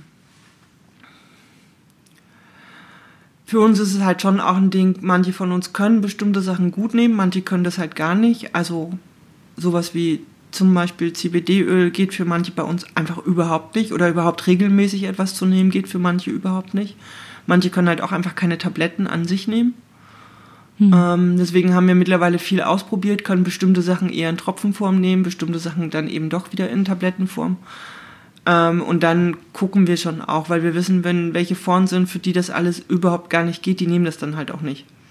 Und nicht mhm. genommen ähm, macht halt auch keinen Sinn. Ähm, also an solchen Sachen würden wir es eher festmachen. Was wir mal hatten, und das fanden wir spannend, wir hatten eine Weile eine Psychiaterin, bei der wir mit einer extrem hohen Psychopharmaka äh, äh, Indikation ankamen und die sehr schnell angefangen hat zu sagen, sie fände es gut, auch alles, was sie jetzt neu anfängt, mit einer extremen Unterdosierung anzufangen. Mhm. Wo wir erstmal dachten, also weißt du hier, ne? Also in der Klinik, wir haben ja. quasi die vierfache Dosis von allen anderen gehabt und haben immer noch gestanden, während die schon geschlafen haben. Wo wir halt dachten, das kann nicht funktionieren. Also unsere Erfahrung ist, selbst viel hilft nicht. Und haben mhm. dann festgestellt, ähm, dass diese, diese Minimaldosen zu dem Zeitpunkt für uns total gut funktioniert haben und mhm. wir da viel stärker, viel schneller eine Wirkung gemerkt haben als von diesem hochdosierten Zeug. Mhm. Mhm. Fanden wir damals ja. spannend, hatten wir irgendwann nicht mehr den Raum, uns wirklich mit zu beschäftigen, aber auch nochmal so, was uns jetzt gerade wieder einfällt, wenn es um Dosierung ja. geht oder um, ne, wie kommen Medikamente, äh, wie, kommen, wie kommen die zu uns oder was nehmen wir davon und wie nehmen wir es. Mhm. Ja, wir sind auch gerade auf einer Mikrodose, also jetzt aktuell nicht, Gott sei Dank nicht mehr, aber wir haben die Schule so geschafft mhm. mit einer äh, Olanzapin haben wir genommen. Mhm. Und zwar, ich glaube, die kleinste Dosis sind 25 Milligramm und die noch geteilt. Also kleiner kann man die nicht bekommen.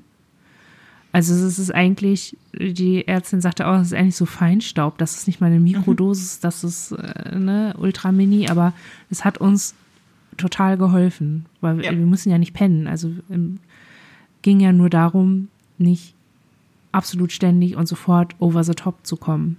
Geht ja nur darum, die Spitzen so abzukippen. Und die Spitze ist bei uns ja eine völlig andere als bei anderen Leuten. Ja. Also, das ist, finde ich, auch ein sehr, also wir sollten tatsächlich mal eine Folge machen zu Psychopharmakas, können wir dann ähm, nach, nach der 50. Mal als, als Langzeitfolge machen, wo wir uns ein bisschen, weil es da wirklich auch tolle Literatur zu gibt inzwischen. Das ist ein ganz interessantes Thema. Ich glaube auch, dass das relevant ist für Leute mit Traumafolgestörungen, weil die Wucht des Traumas ist ja sowieso immer so ein, so ein Ding, ähm, dass wir Betroffenen mit diesen Traumafolgestörungen, egal womit wir in die Behandlung kommen, bringen wir ja immer so ein Riesending mit, nämlich das Trauma. Und dann die Unsicherheit, oh, man will uns nicht triggern. Und das Trauma ist so groß und man hat halt häufig die Idee, ah, gegen was, auf was Großes geht nur was Großes. mhm, genau. Und ne, wir machen die Erfahrung, dass so ganz Basics, aber die dann eben auch richtig. Also wenn, wenn man mhm. richtig behandelt wird, macht das schon mehr, als wenn man sehr, sehr extrem mega gut behandelt wird. So, das, das ist so eine Erfahrung, die wir auch machen und von der wir irgendwie denken, oh shit, wieso haben wir die nicht früher gemacht? Weil das natürlich auch die Erwartung war. Wir selber haben ja auch gedacht, boah, was, womit wir jetzt hier kommen, ist so riesig, da muss jetzt aber, also es reicht nicht, wenn sie einfach nur nette Worte für uns haben. So sind wir ja häufig auch ähm, an unsere Psychiaterin zum Beispiel herangetreten. Wir haben ja auch gefordert, Antidepressiva zu bekommen, weil wir so geglaubt haben, dass es uns hilft. Und wenn das nicht in einer kleinen Dosis, in der üblichen Einstiegsdosis hilft, dann muss da mehr, mehr, mehr. Und inzwischen machen wir da ganz andere Erfahrungen. Also ja, lass uns da mal ja. so eine Folge drüber machen. Ja, gern. Wir haben gerade überlegt, vielleicht an der Stelle für diese Folge jetzt, weil der über, die übergeordnete Überschrift ja gerade so ein bisschen ist äh, Behandlung und Therapie. Wir dachten gerade nochmal Behandlerinnen und Behandler. Ähm, weil wir zum Beispiel, für uns hat sich viel damit verändert, also von diesem Punkt von Behandlerinnen waren halt da, die haben wir uns eigentlich auch meistens nicht ausgesucht und hingegangen sind wir nur, weil es irgendwie gerade notwendig und nicht umgänglich war ähm, überzugehen in, wir können das jetzt frei entscheiden, wir gehen da einfach gar nicht mehr hin, viele Jahre. Ähm, ich glaube, ganz, ganz viele Jahre war unser Hausarzt quasi überhaupt der einzige Arzt, mit dem wir in Kontakt hatten und mit dem wir sehr viel Glück hatten, weil der hat in den USA sehr lange gearbeitet ähm, und da halt eben mit PTPS äh, betroffenen Soldaten. Deswegen ne, war so ein Glücksgriff, dass wir die Tür aufgemacht haben und er gesagt hat, ich verstehe. Ähm, war, ne, war aber in dem Moment für uns echt super hilfreich, weil der, mit dem hatten wir halt solche Absprachen wie, wenn du dich länger sehr, sehr unwohl fühlst, bitte mach einen Termin bei mir, wir gucken dann zusammen, ob nicht irgendwas ist, was du gerade nicht wahrnimmst. Mhm. Ähm, oder ne, wenn wir gesagt haben, wir fühlen uns super unwohl, der macht halt auch mal ein Blutbild, um dann zu sagen, hier guck, dein Blutbild ist in Ordnung. Oder eben auch nicht, ja. aber so, das war für uns echt der erste Arzt, mit dem wir überhaupt da drin so, so einen kleinen Spielraum hatten, für uns da irgendwie überhaupt, ne, uns über mal, mal anzufangen damit, uns mit medizinischer Behandlung, mit selbstgewählter und auch adäquater Behandlung auseinanderzusetzen. Ähm, mhm. ne, bis wir jetzt heute an dem Punkt sind, dass wir uns unsere Behandlerinnen, fast alle, versuchen auszuwählen. Also mhm. wirklich auch zu gucken. Also wir hatten eine Weile eine Gynäkologin, die fanden wir schrecklich, also sind wir nicht mehr hingegangen, was bei uns halt tausend andere Sachen ausgelöst hat bis wir an dem Punkt waren, wir haben uns, ne, wir haben dann gesucht, wir haben eine andere gefunden, wir haben inzwischen auch nochmal eine andere Zahnärztin und das sind beides Ärztinnen. Da gehen wir jetzt nicht oft hin, weil das nach wie vor jetzt nicht unser Ding ist. Aber wo wir wissen, das spielt für uns eine große Rolle, Behandlerinnen zu haben, wo wir wissen, wenn wir hingehen, die wissen um die PDBS, die wissen um teilweise auch um die DIS und wir wissen, wir können mit denen offen drüber sprechen. Hm. Und erfahren vielleicht, ne, also ich weiß, unsere Gün sagt, es wäre für sie schon irgendwie, sie fände es mal wichtig, dieses und jenes an Untersuchungen und gleichzeitig aber mit uns darüber spricht, dass wir halt das auch können müssen. Ne? Also die Gönne vorher hat halt gesagt, ja, das machen wir jetzt. Da waren wir nie wieder. Mhm. Ja. So. Gut so. Ne, oder auch bei dem Internisten, den hatten wir jetzt, das war tatsächlich Zufall. Und wir haben da lange gesessen und gedacht, eigentlich würden wir dem gern sagen, dass wir eine komplexe PTBS haben gerade weil es um Bluthochdruck geht und weil es um was geht. Und dann haben wir es gesagt und er hat keine Minute irgendwie gezögert. Ne? Der hat dann nur gesagt, okay, ähm, finde ich spannend, finde ich auch total wichtig, habe ich nicht viel Erfahrung mit, ich werde dazu mich irgendwie schlau machen. So. Hm. Super. Und wir merken halt, wie wichtig das inzwischen für uns ist, um eine adäquate Behandlung überhaupt vielleicht möglich zu machen, einfach auch adäquate Behandlerinnen zu haben. Ja. Ja, ich merke das auch, aber ich bin noch nicht so weit, dass, dass wir das, dass ich das so einleiten kann für uns. Ich hatte das zuletzt bei unserem Kardiologen nach dieser Herzinfarktgeschichte da, ähm, nee, mhm. davor schon, waren wir bei dem Kardiologen, weil wir Probleme hatten und das ist halt, ey, Kardiologie, ne?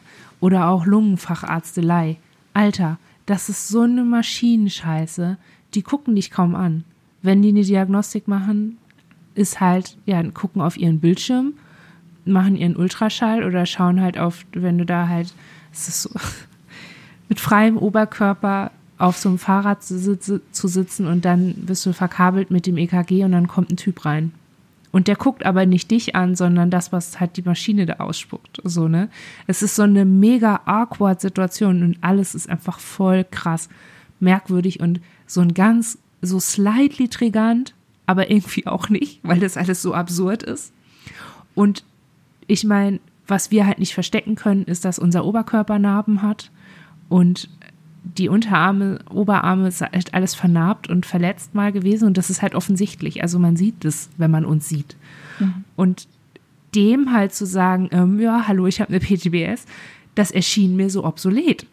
Ich da, also ich hatte irgendwie das Gefühl, hm, naja gut, ich musste jetzt vermutlich nicht so viel erklären, ähm, dass, dass, mein, dass mein Herzding vielleicht auch von Übererregung kommen kann und nicht von irgendwas Herzbedingten. Ähm, aber ja, vielleicht hätte ich das oder vielleicht sollte ich das mal sagen, keine Ahnung. Ich habe halt nicht das Gefühl, dass er in seinen Möglichkeiten irgendwas tun könnte, um darauf Rücksicht zu nehmen oder das mitzudenken. Ich also, glaube, das kann er eben dann nur in der Diagnostik oder so, in der Einschätzung. Also wir haben beides erlebt. Einerseits hatten wir dann halt, weil das akut war, einen sehr umfänglichen Check, halt eben auch mit diesem Fahrrad und so, ähm, wo er halt auch meinte, okay, wir machen das gleich und wir sehen uns danach nochmal wieder. Ich, und der hat dann zu uns gesagt, ich würde normalerweise dazukommen, ähm, aber wenn Sie mir jetzt nicht sagen, dass das für Sie okay wäre, habe ich den Eindruck, es wäre besser, wir treffen uns nachher in meinem Behandlungsraum wieder. Hm. Das hat, ne? Also so, einfach so. Da mussten wir, wir haben nicht viel mehr gesagt. Aber es war für ihn, hat sich irgendwie erschlossen, dass das für ja. uns ziemlich uncool wäre, wenn der da reinmarschiert kommt. Die ja. Praxis ist auch toll, weil auch die Schwester hatte es dann mitbekommen, was uns erst unangenehm war und meinte, hier darf zwar eh dann jetzt keiner rein, aber ich hänge mal noch ein Schild draußen dran. Oder cool. möchten Sie, dass ich abschließe, woraufhin wir halt zusammengezuckt sind und sie meinte, das Schild muss ja wohl reichen, das wird schon gehen. So, ja. ne? Und wir haben auch gemerkt, die hat auf die Tür geguckt die ganze Zeit. Wir hatten quasi denselben Stress und dieselbe Angst wie immer, dass diese Tür aufgerissen wird. Aber im ja. Nachhinein haben wir begriffen, real haben die tatsächlich darauf aufgepasst. Und die, das andere Ding war, dass ähm, dieser Internist eben auch gesagt hat, er sieht diese Werte und er versucht die auch zuzuordnen. Er hätte halt, wenn er ohne das Wissen, dass wir eine PTBS haben, würde er es nochmal anders einordnen. Und meinte dann halt, weil wir halt bei dem anderen Termin darüber gesprochen haben, ob wir die Medikamente reduzieren können, wo er meinte, na, er würde denken, das ginge ja dann nur in einer Phase, wo wir psychisch und emotional sehr entlastet wären. Und bei dem, was wir ihm jetzt ja. gesagt hätten, müssten wir, müsste er dann ja mit uns gucken, wann es so eine Phase überhaupt gäbe. Wir konnten mit ihm da echt ja. auch einen Moment lachen und fanden es aber so cool. Also wir kannten mhm. das nicht, das war ungewohnt, aber und es hat uns ja auch Türen geöffnet, uns selber ernster da drin zu nehmen, dass eben die PDBS, dass die DIS, dass diese ganzen Erfahrungen, dass das einen Zusammenhang hat. Und dass mhm unser Blutdruck auch damit was ne, zu tun hat und dass wiederum der Blutdruck aber auch was produziert, was wir dann so und einfach einen Arzt zu haben, wo wir wissen und uns mittlerweile beruhigt uns das auch ein bisschen, dass wir wissen, wir gehen dahin und wir müssen nichts verstecken und es wird aber dadurch auch nichts übersehen werden. Das ist, glaube ich, das so ein bisschen, mhm. was wir auch über unseren Hausarzt schon so ein Stück weit gelernt haben. Ähm, weil das haben wir zum Beispiel manchmal auch, dass wir zu einem Arzt gehen und denken, ja, ja, der kann ja jetzt das und das untersuchen. Das haben wir bei der Orthopädin, wo wir momentan sind, oft, dass wir da sitzen und denken, ja, eigentlich ist das hier, ne, was soll das? Wir dissoziieren sowieso gerade total. Wir können ja jetzt quasi kopfmäßig sagen, welche Symptome wir haben. Wir wissen ja eh, wir wollen nur das Physiorezept, wenigstens das. Und am Ende sagt sie, ja, ein MRT wäre schön, wo sie weiß, dass wir nicht hingehen, was sie dann auch selber noch sagt letztlich gehen wir da immer raus mit so einem, dieser Termin macht eigentlich nur Sinn, weil wir das Rezept kriegen. Alles andere ist Quatsch. Weil mhm. unser, unser tatsächlicher Körper und wir selber da drin überhaupt nicht vorkommen. Ja. ja ich habe gerade gedacht, dass es, ähm, was das ja bedeutet, ist, dass dein ähm, Hausarzt zum Beispiel, der das so mitdenkt, dass er weiß, was eine PTBS ist und was damit einhergeht, weil beim Kardiologen würde ich das mal ich meine, also auch unter Nicht-PTBS Aspekten ist sein Verhalten alles andere als cool und okay. Und ich habe schon den Eindruck, dass er das nicht richtig mitbedenkt, wie seine Rolle in dieser ganzen ja. Geschichte als Arzt mir gegenüber als Patientin irgendwie ähm, Auswirkungen hat. Also, dass das was macht, wenn er mir nicht sagt, was er da tut. Egal, wie ich, also ne, ob ich eine PTBS habe oder nicht. Und mhm. das ist so eine Rolle, die ich total, so wo ich einfach alle Leute, die viele sind oder die eine PGBS haben oder womit auch immer, ähm, zusätzlich neben ihrem konkreten körperlichen Problem ähm, zum Arzt gehen, ähm, verstehen kann, wenn man das Gefühl hat, dass man das, was man hat, immer wieder erklären muss und der erklärbar sein muss oder irgendwie Aufklärung leisten muss, weil die Ärztinnen das nicht leisten. Das kann schon abschrecken. Und ich weiß, dass wir das auf jeden Fall bei unserem Kardiologen haben. Da sind wir sowieso nur zur Kontrolle. Das haben wir bei unserem Lungenfacharzt. Da sind wir auch so regelmäßig, dass es eigentlich also so regelmäßig, aber dann eben doch nicht dauernd und auch nicht, wir sind auch nicht akut immer darauf angewiesen, da zu sein und irgendwie die bestmögliche Behandlung dazu zu bekommen. Aber zum Beispiel bei der Hausärztin, die haben wir ja jetzt neu, ne? Aber die arbeitet in einem Dorf. Mhm. Ich, ich denke, wir haben drei Ärztinnen hier und das ganze Dorf, der ganze Umkreis geht zu ihr und zu den anderen beiden Kolleginnen. Die wird nicht die Zeit haben, die wird nicht die Kapazitäten haben und äh, vielleicht sind wir die Erste, die damit dann kommt. Und vielleicht aber auch nicht. Ja, aber wie hoch ist die Wahrscheinlichkeit? La la la. Also, ne, das ist so, ähm, ich bin da neu und ich bin hier im Umkreis neu und ich fühle mich noch unsicher und das ist dann gleich so, ähm, ja, hallo, ich bin die Bekloppte. Ich, äh, ich brauche eine Sonder, ich mhm. brauche hier eine Extrawurst, so, ne? Das ist so, äh, ich mag mich in dieser Rolle nicht. Gleichzeitig weiß ich aber auch, wie wichtig das ist, wenn das, also, ne, es ist einfach, wir hatten das ja auch, Mittelohrentzündung schön verschleppt und dann irgendwie erstmal schön noch richtig länger damit Malesse haben und so, aber ähm, wir wissen auch, dass bei uns sich Dinge inzwischen so verändert haben, dass wir das besser im Griff haben. Also es passiert bei uns nicht mehr so, dass wir körperliche Geschichten so lange ähm, schleifen lassen. Also da, da haben wir schon mehr Kompetenz. Ja, also wir haben es jetzt auch nicht erzählt, weil wir es irgendwie einfach finden oder weil wir das immer könnten. Ne? Es sind halt mhm. zwei und der Internist war für uns nochmal so, es war, es war ein Typ, wir kannten den nicht.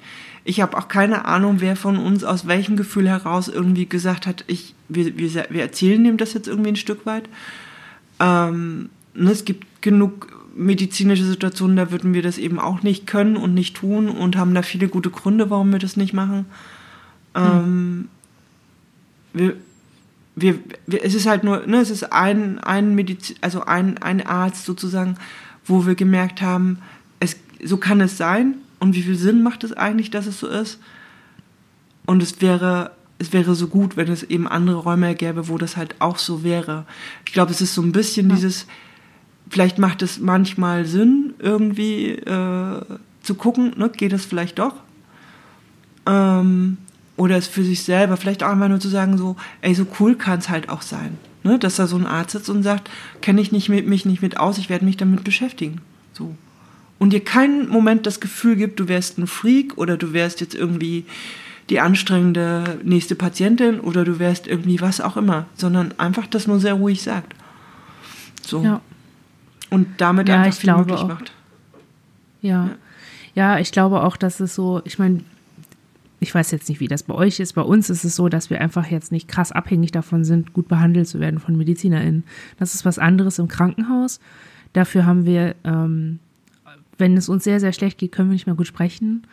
Und ähm, bestimmte autistische Quirks sind deutlicher und können wir nicht so gut kompensieren. Also haben wir so ein, es gibt so einen Pass, also so eine Art, das kann ich mal verlinken. Das ist so ein, auf Englisch so ein Fragebogen, den man ausfüllen kann, wo Sachen drinstehen, wo man einfach festlegen kann, das und das hilft mir, mhm. wenn sie mir das und das zur Verfügung stellen oder die und die Umstände schaffen, ähm, klappt es besser mit mir zu kommunizieren und solche Geschichten. Einfach für uns mhm. ist wichtig, dass es uns, weil wir meistens getriggert sind, wenn es uns sehr, sehr schlecht geht, in Akutsituationen, dass es so eine total beschissene Gemengelage gibt zwischen ähm, realen körperlichen Problem, das da ist, sagen wir nach einem Unfall oder so, dann sind wir getriggert von der äh, Krankenwagensituation und angefasst werden und so, nicht reden können, weil ungewohnte plötzliche Situationsveränderung einfach immer mit Sprachverlust und Motorikverlust bei uns einhergeht, weshalb wir dann schnell auf der Stroke Unit landen,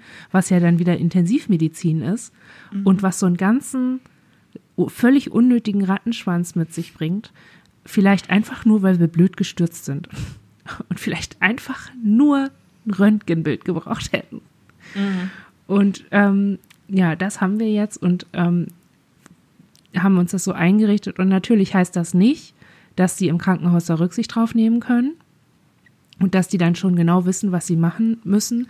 Aber es bedeutet, dass wir eine Handlungsoption mehr haben, nämlich dass wir ähm, das vorzeigen können und dass wir zumindest damit schon mal aufzeigen können, hier gibt es äh, eine Situation oder hier gibt es Umstände, auf die man achten muss, zusätzlich zu der allgemeinen Versorgung. Also ich habe so das Gefühl, dass ich damit so ein bisschen mehr auch Behandlungs, also ja, Teil meiner eigenen Behandlung werde mhm. und zeigen kann, ich möchte, ich möchte mir auch helfen, ich möchte daran auch beteiligt sein. Und ähm, ich habe mir schon Gedanken darüber gemacht, wie wir das hier hinkriegen können unter diesen für mich sehr besonderen Umständen und für sie vielleicht in ihrem stressigen Alltag total ähm, üblichen äh, Bedingungen, wo ich jetzt hier mit meinem Ding irgendwie noch ein bisschen mehr Arbeit mache, möglicherweise.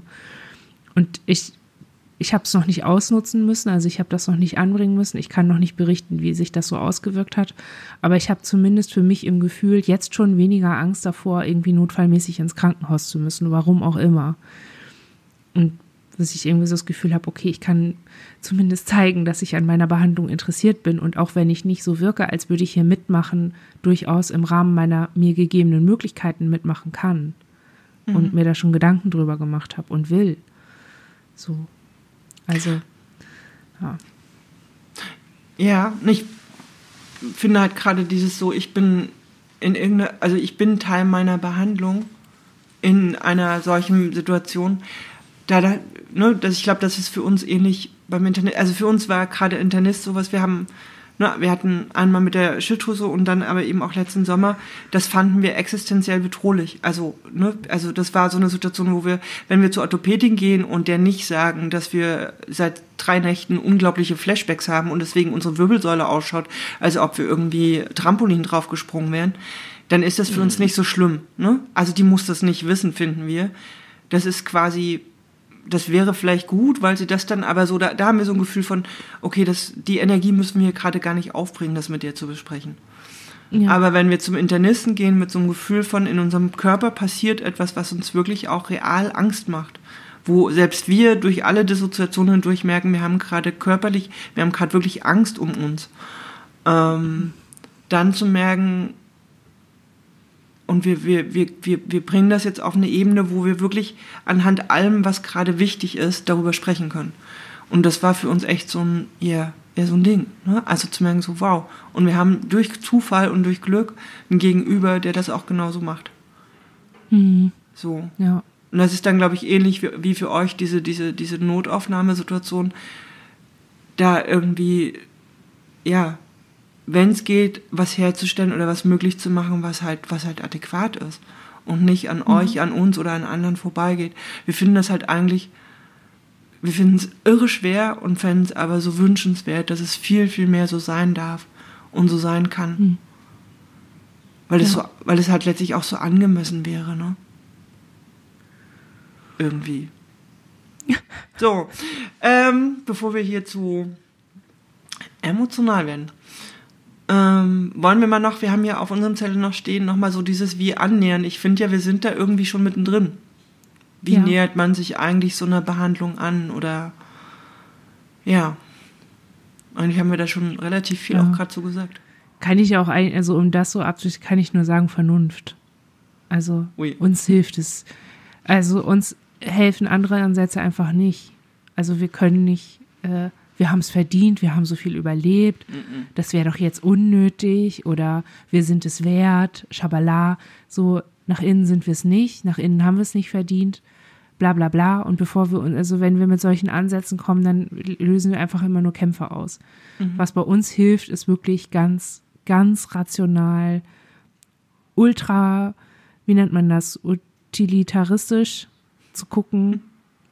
was hat es jetzt, was haben wir jetzt davon, blutend äh, mit einem abgeschnittenen Finger irgendwie in der Küche zu stehen und nicht zum Arzt zu gehen, weil wir Angst haben, dass uns sein Innenkind rausfällt. Nix. Was haben wir davon, wenn wir unsere Bronchitis nicht behandeln lassen? Nix.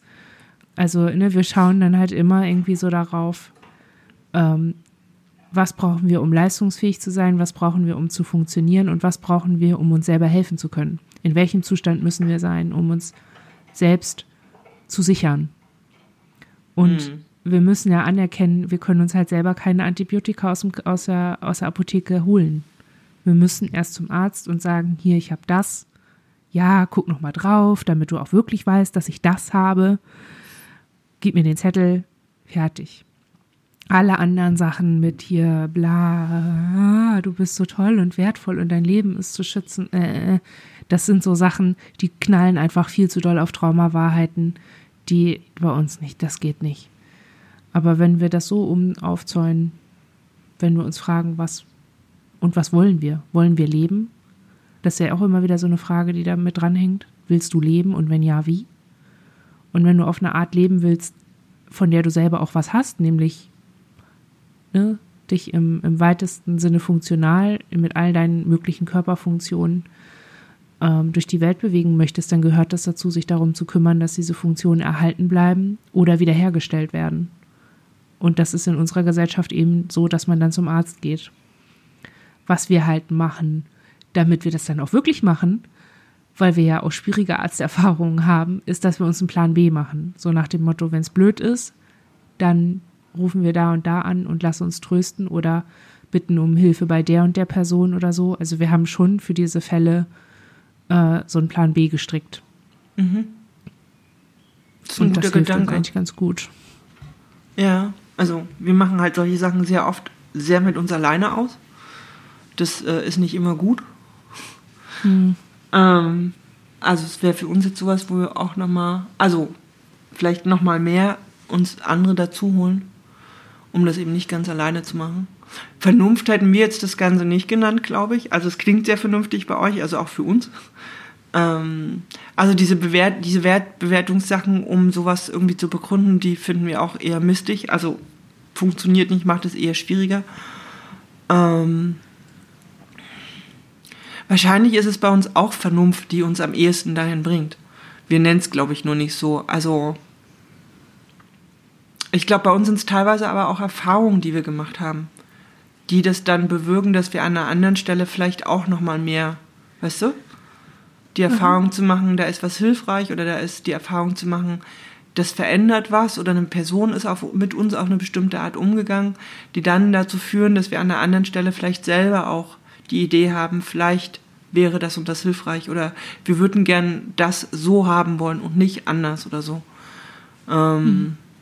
Also gerade wenn wir jetzt an unseren seit einem halben Jahr andauernden Kampf mit der Krankenkasse um unser Physiorezept denken, ne, da ist das schon so ein, das ist nicht nur Vernunft. Unsere Vernunft sagt uns die ganze Zeit, lass es bleiben. Das tut nur jeder. Also ne, wir haben jetzt drei von diesen Briefen. Die machen alle irgendwie auch innere Konflikte. Da ist es eher so dieses, nein, wir haben da so die Idee von, dass es richtig wäre und dass wir da auch nicht um was Blödes irgendwie fechten mit denen, sondern dass das, was wir da wollen, sehr berechtigt ist.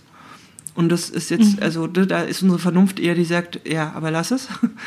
Ähm, und da ist es halt eher Erfahrungen, die wir haben, die sagen, wir bleiben da jetzt trotzdem dran. So. Ja. Ja, es ist, an der Stelle zeigt sich ja auch deutlich, wie, welche äußeren Aspekte das eher verhindern, dass man da für sich eintritt, weil eigentlich, was ist denn das? Dass du jemanden darum bitten musst, dass du eine Behandlung bekommst, die du dir wünscht. Mhm. Also eigentlich, also ja gut, äh, brauchen wir nicht aufmachen, das Fass. Ich weiß, wie groß es ist, aber eigentlich, das ist so, neben allen Dingen, die mich instantan aufregen, ist, dass man Essen kaufen muss, dass man für Wohnen Geld bezahlen muss und dass man für die medizinischen Behandlungen, die man braucht, um zu leben, auch noch bezahlen muss. Das sind so die drei Dinge, wo ich denke, Alter, das sind Basics. Das ist das, was du brauchst, um zu leben. Ja, und ich finde gerade bei den medizinischen Dingen, wird es noch ergänzt durch dieses, dass du sehr oft in die Situation kommst, dass jemand anders darüber bestimmen darf, ob du das jetzt bekommst oder nicht. Ja. Ja. Das ist einfach, also wenn das nicht retraumatisierend ist, dann weiß ich auch nicht, beziehungsweise wenn das sich Mind nicht mindestens triggert, weil du ja was brauchst, woran dein Leben in irgendeiner Form dranhängt. Das ist einfach, das, das ist so was, der flippt bei mir eine Schraube durch irgendwie. Also das, das, wenn man da einfach mal vom Prinzip her ganz ganz kalt drauf schaut, ist es einfach total schlimm, dass wir in einer Gesellschaft leben, die so funktioniert und so aufgebaut ist. Das ist einfach, jeder und jede Person sollte bekommen, was sie braucht oder was sie glaubt, was, was sie braucht. Oder es einfach ausprobieren können, ob es denn ne, ja. was hilft. Das ist ja, das ist ja diese Globuli-Diskussion. Es regt mich so auf, dass Leute äh, so, es ist bei Twitter ganz viel, ähm, Homöopathie so ähm, abgewertet wird und lächerlich gemacht wird, so nach dem Motto, ja, Zucker hilft niemanden. Aber ähm, wem steht es zu, das zu beurteilen? In welchem Aspekt, was, wem was hilft? Ja, ja. vielleicht ist es keine Wirkstoffhilfe, aber vielleicht ist es, also vielleicht gibt es da ganz andere Aspekte, von denen wir noch gar nichts wissen. Und wer bist du eigentlich, dass du bestimmst, was ich probieren kann, um mit was umzugehen, was mir das Leben total schwer macht oder mir vielleicht auch die Hoffnung nimmt, irgendwie jemals wieder ein gutes Leben zu führen oder so. Also es, es gibt einfach so ganz viele Aspekte, die daran, die total problematisch sind. Und wir haben da jetzt nicht so, also für uns sind, ist Homöopathie jetzt nichts, aber wir kennen genug Leute, die davon profitieren. Mhm. Wir wissen aber auch, dass wir ähm, bestimmte Tests und bestimmte Behandlungen äh, nicht einfordern, also jetzt oder Präventionsmaßnahmen oder sowas von der Krankenkasse, weil wir darauf, weil wir darauf keine Kraft verschwenden können. So, und weil wir ja dadurch, durch diesen Kampf immer wieder in dieses, haben wir es verdient, haben wir es nötig, mhm. wir geraten dadurch immer wieder in diese triggernden Schleifen und entfernen uns damit weiter von dem, was eigentlich unser eigentliches Ziel ist, nämlich unser Leben zu verlängern, unsere Lebensfunktion zu erhalten und vielleicht sogar wiederherzustellen und damit unsere Lebensqualität zu erhalten oder zu verbessern. Und das ist ja was, was allen Menschen inne ist. Das wollen wir ja alle immer. Und irgendwie, ja, sich de, diesem Krankenkassenkämpfen dann manchmal zu entziehen, ist vielleicht auch ganz gesund. Und das dann immer nur zu machen, wenn man die Kraft hat oder wenn man das Gefühl hat, so, jetzt habe ich genug Haut dagegen. Hm. Gegen diesen Trigger. Gut, bei der Krankenkasse ist es jetzt so, da wir können uns die Physio einfach selber nicht leisten, weil wir unsere Therapie schon selber finanzieren. Mhm. Ähm, ansonsten empfinden wir das ähnlich und wissen auch, dass es so, das ist so eine ähm, ja, Gratwanderung, wo wir immer noch gucken, aber da, da gibt es Gründe für uns dran zu bleiben. Ich fand aber insgesamt waren das gerade ähm, für uns sehr passende Worte, um so ein bisschen zum Ende zu kommen. Mhm. Gut. Damit Dann. leite ich in den Hausmeisterblock, in dem es nur gibt Unterstützt uns bei Steady. Unterstützt dieses Podcast. Es ist sehr gut. Wir versuchen jeden Monat eine Folge hochzuladen. Und ich habe auch noch sehr gute Folgen aufgenommen in den anderen Formaten, die jetzt bald kommen werden. Es wäre toll, wenn ihr uns finanziell unterstützt oder einen Kommentar hinterlasst, in dem ihr uns sagt, wie ihr diese Folge gefunden habt. Ja, super. Wir wünschen ich, euch eine gute Zeit. Wir euch und allen anderen auch und bis bald. Tschüss.